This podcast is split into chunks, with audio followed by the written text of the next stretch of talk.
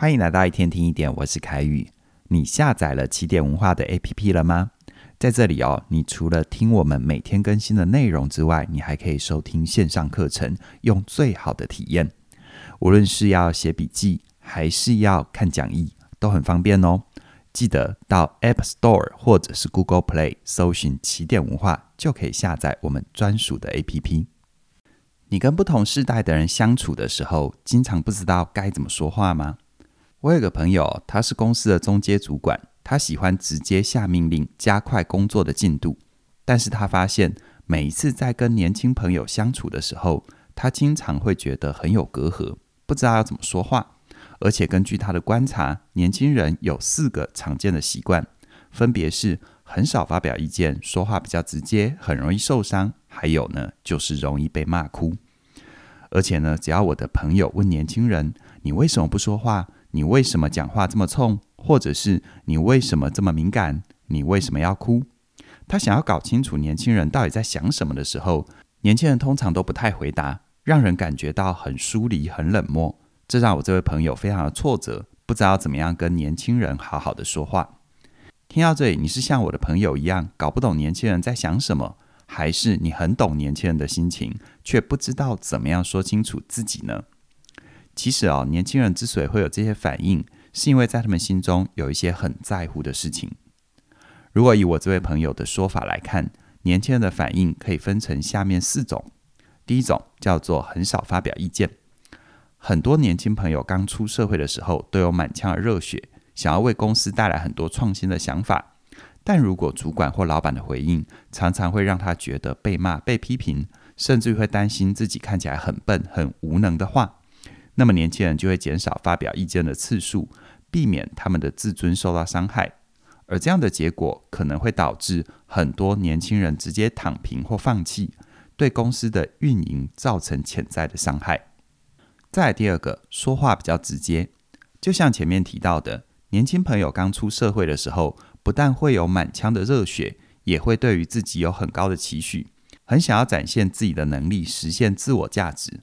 不过呢，如果遇到相反的意见，他们也可能会想要捍卫立场，证明自己能够为公司带来好的结果。可是呢，站在前辈的角度，你可能会认为对方没有礼貌、不知分寸，或者是缺乏大局观，没有办法换位思考，却忘了他们背后的动机其实是为了公司好，有很大的善意。也因此呢，如果你只看到年轻人的不足，却没有注意到他们背后的善意，你很可能会让他们感觉到委屈。错过很多愿意付出的好员工。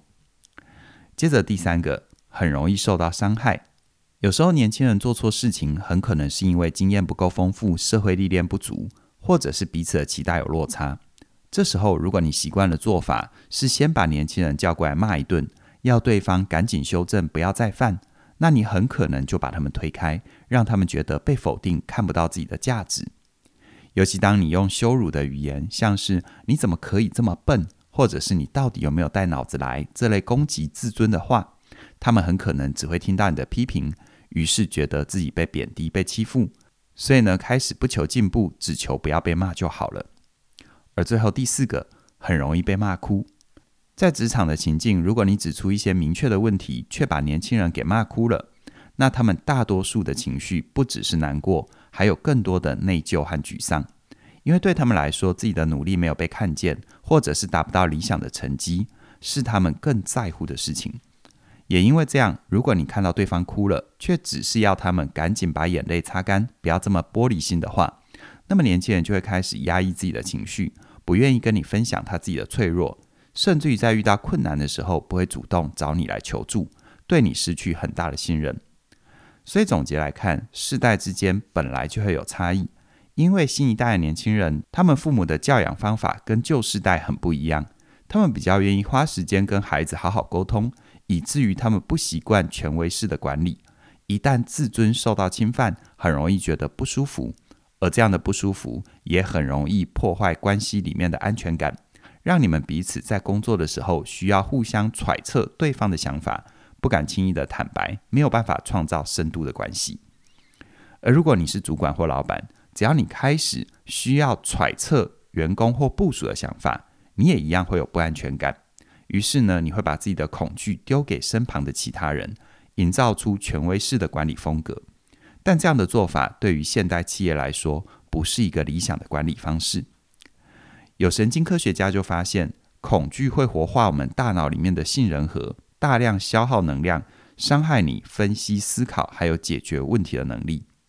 所以喽，如果你的工作只要重复相同的动作，不需要花脑力，恐惧可能会提高你们的速度和准确度，让你们没有时间去想其他的事。但如果你是在一个需要主动学习、团队合作、大量思考沟通的地方，恐惧就会限制这些能力，让你只想要保护自己，赶快把工作做完。而一旦有更好的机会，你更是会马上跳槽，一刻也待不住。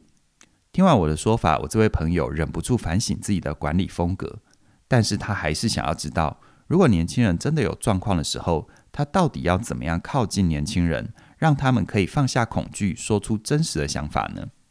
而如果你跟我这位朋友一样，想要在年轻人出状况的时候，让对方少一点恐惧感，多一点安全感，在这里我提供一个关键的句型，那就是你可以问问看对方，关于一个具体的事件，我有点意外，我想知道你的想法是什么。这句话的魔力就在于，当你使用“关于”这两个字，你比较可以连接到客观的事件描述。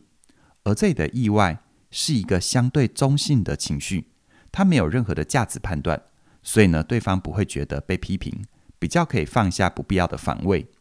至于呢，我想知道你的想法是什么，则是可以引导对方说出自己的想法，敲开对方内心深处的疑虑，甚至于进一步启发对方的思维。比如说，当年轻人比较少发表意见的时候，你可以问问看对方，关于你在大家开会的时候。你好像会变得比较安静，这让我觉得有点意外。我想知道你的考量是什么，这样可以让对方感觉到你不是在指责他，而是对于他的状态感觉好奇，他就会愿意多说一点自己的想法。而在这样的问话之后，你可能会发现，对方不说话不是因为他不想要发表，而是因为讨论的方式、当下的气氛让他有所疑虑。所以呢，这时候我们可能要改变一下开会的方法。